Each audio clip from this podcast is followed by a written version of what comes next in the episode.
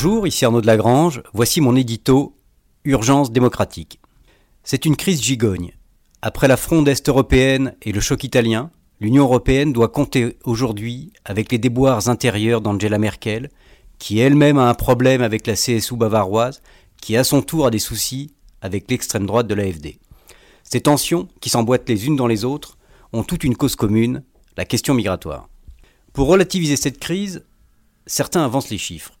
Les arrivées de migrants ont nettement baissé depuis 2015. Tout cela, donc, serait peu rationnel. Pourtant, il reste à gérer ces centaines de milliers de migrants arrivés ces dernières années, et la pression démographique africaine ne va pas se relâcher demain. Surtout, il faut tenir compte de l'effet sur nos sociétés. Comme en météorologie, quand le vent accroît la sensation de froid, il y a chez les peuples un ressenti. Or, notre sondage le montre, une majorité de Français s'alarment du nombre de migrants, comme ils estiment que ni le gouvernement ni l'UE ne sont à la hauteur du défi. L'insécurité culturelle grandit.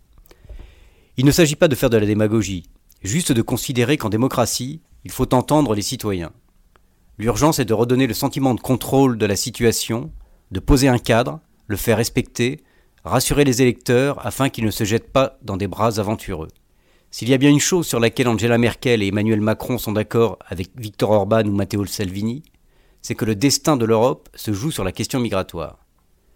Ce énième sommet de la dernière chance évitera-t-il l'explosion? Les 27 cherchent un terrain d'entente sur le sujet le plus consensuel, la lutte contre les arrivées irrégulières, avec comme outil la création de centres de débarquement hors de l'UE. Quand les hommes ne peuvent changer les choses, ils changent les mots, avertissait Jaurès. Rien ne serait pire que de se contenter de notions repeignées sans avancée concrète, d'en rester autour de passe-passe pour que chacun ait de quoi calmer son opinion. Alors que le mur n'a jamais été aussi proche, le choc, alors, serait assuré.